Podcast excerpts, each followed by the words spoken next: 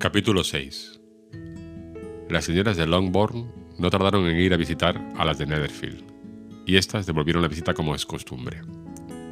El encanto de la señorita Bennet aumentó la estima que la señora Hart y la señorita Bingley sentían por ella. Y aunque encontraron que la madre era intolerable y que no valía la pena dirigir la palabra a las hermanas menores, expresaron el deseo de profundizar las relaciones con ellas en atención a las dos mayores. Esta atención fue recibida por Jane con agrado, pero Elizabeth seguía viendo arrogancia en su trato con todo el mundo, exceptuando, con reparos, a su hermana. No podían gustarle. Aunque valoraba su amabilidad con Jane, sabía que probablemente se debía a la influencia de la admiración que el hermano sentía por ella. Era evidente, donde quiera que se encontrasen, que Bingley admiraba a Jane, y para Elizabeth también era evidente que en su hermana aumentaba la inclinación que desde el principio sintió por él, lo que la predisponía a enamorarse de él, pero se daba cuenta, con gran satisfacción, de que la gente no podría notarlo, puesto que Jane uniría a la fuerza de sus sentimientos moderación y una constante jovialidad que ahuyentaría las sospechas de los impertinentes. Así se lo comentó su amiga, la señorita Lucas. Tal vez sea mejor en este caso, replicó Charlotte. Poder escapar a la curiosidad de la gente, pero a veces es malo ser tan reservada. Si una mujer disimula su afecto al objeto del mismo, puede perder la oportunidad de conquistarle, y entonces es un pobre consuelo pensar que los demás están en la misma ignorancia. Hay tanto de gratitud y vanidad en casi todos los cariños que no es nada conveniente dejarlos a la deriva. Normalmente, todos empezamos por una ligera preferencia. Y eso sí puede ser simplemente porque sí, sin motivo. Pero hay muy pocos que tengan tanto corazón como para enamorarse sin haber sido estimulados. En nueve de cada diez casos, una mujer debe mostrar más cariño del que siente. A Bingley le gusta tu hermana, indudablemente, pero si ella no le ayuda, la cosa no pasará de ahí. Ella le ayuda tanto como se lo permite su forma de ser. Si yo puedo notar su cariño hacia él, él, desde luego, sería tonto si no lo descubriese. Recuerda, Lisa, que él no conoce el carácter de Jane como tú. Pero si una mujer está interesada por un hombre y no trata de ocultarlo, él tendrá que acabar por descubrirlo. Tal vez sí, si él la ve lo bastante. Pero aunque Bingley y Jane están juntos a menudo, nunca es por mucho tiempo y además, como solo se ven en fiestas con mucha gente, no pueden hablar a solas. Así que Jane debería aprovechar al máximo cada minuto en el que pueda llamar su atención, y cuando lo tenga seguro, ya tendrá tiempo para enamorarse de él todo lo que quiera. Tu plan es bueno, contestó Elizabeth, cuando la cuestión se trata solo de casarse bien. Y si yo estuviese decidida a conseguir un marido rico, o cualquier marido, casi puedo decir que lo llevaría a cabo. Pero esos no son los sentimientos de Jane. Ella no actúa con premeditación, Todavía no puede estar segura de hasta qué punto le gusta, ni el por qué. Solo hace 15 días que le conoce. Bailó cuatro veces con él en Meryton. Le vio una mañana en su casa, y desde entonces ha cenado en su compañía cuatro veces. Esto no es suficiente para que ella conozca su carácter. No tal y como tú lo planteas. Si solamente hubiese cenado con él, no habría descubierto otra cosa que si tiene buen apetito o no. Pero no debes olvidar que pasaron cuatro veladas juntos, y cuatro veladas pueden significar bastante. Sí, en esas cuatro veladas, lo único que pudieron hacer es averiguar qué clase de bailes les gustaba cada uno, pero no creo que hayan podido descubrir las cosas realmente importantes de su carácter. Bueno, dijo Charlotte, deseo de todo corazón que a Jane le salgan las cosas bien, y si se casase con él mañana, creo que tendría más posibilidades de ser feliz que si se dedica a estudiar su carácter durante 12 meses. La felicidad en el matrimonio es solo cuestión de suerte, el que una pareja crea que son iguales o se conozcan bien de antemano no les va a traer la felicidad en absoluto. Las diferencias se van acentuando cada vez más hasta hacerse insoportables. Siempre es mejor saber lo menos posible de la persona con la que vas a compartir tu vida. Me haces reír, Charlotte. No tiene sentido. Sabes que no tiene sentido. Además, tú nunca actuarías de esa forma.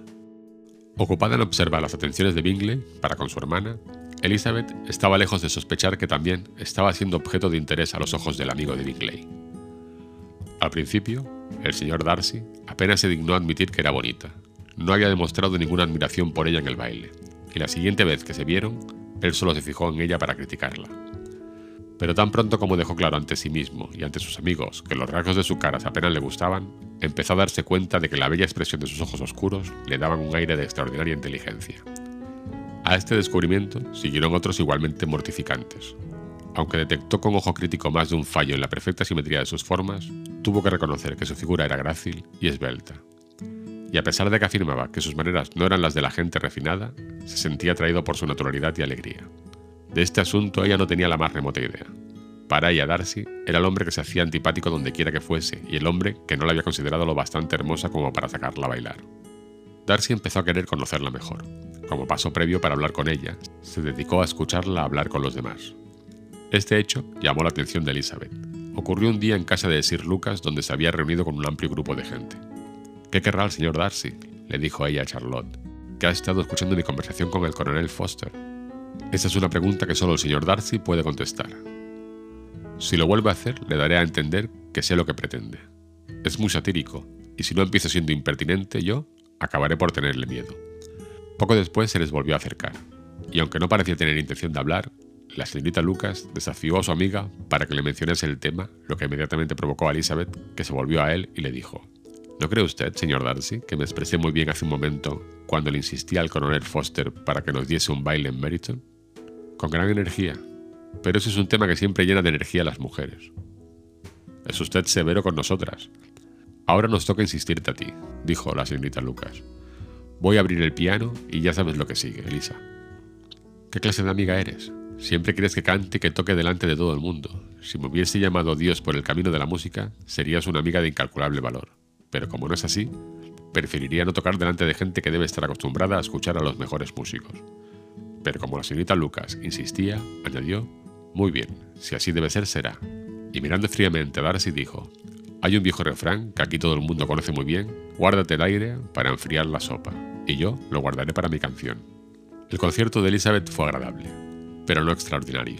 Después de una o dos canciones y antes de que pudiese complacer las peticiones de algunos que querían que cantase otra vez, fue reemplazada al piano por su hermana Mary, que como era la menos brillante de la familia, trabajaba duramente para adquirir conocimientos y habilidades que siempre estaba impaciente por demostrar. Mary no tenía ni talento ni gusto, y aunque la vanidad la había hecho aplicada, también le había dado un aire pedante y modales afectados que deslucirían cualquier brillantez superior a la que ella había alcanzado. Elizabeth, aunque había tocado la mitad de bien, le habían escuchado con más agrado por su altura y sencillez. Mary, al final de su largo concierto, no obtuvo más que unos cuantos elogios por las melodías escocesas e irlandesas que había tocado a ruegos de sus hermanas menores que, con alguna de las lucas, y dos o tres oficiales bailaban alegremente en un extremo del salón. Darcy, a quien indignaba aquel modo de pasar la velada, estaba callado y sin humor para hablar. Se hallaba tan embebido en sus propios pensamientos que no se fijó en que Sir William Lucas estaba a su lado, hasta que éste se dirigió a él. Qué encantadora diversión para la juventud, señor Darcy. Mirándolo bien, no hay nada como el baile.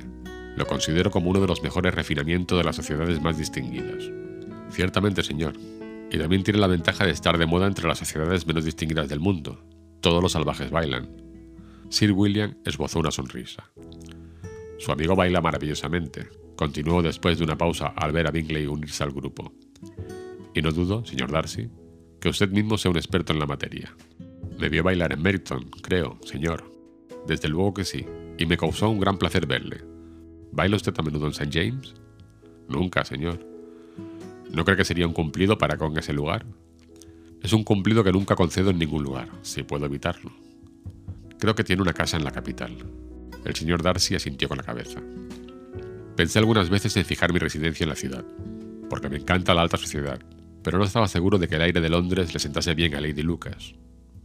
Sir William hizo una pausa con la esperanza de una respuesta, pero su compañía no estaba dispuesto a hacer ninguna. Al ver que Elizabeth se les acercaba, se le ocurrió hacer algo que les pareció muy elegante de su parte y la llamó. Mi querida señorita Lisa, ¿por qué no estás bailando?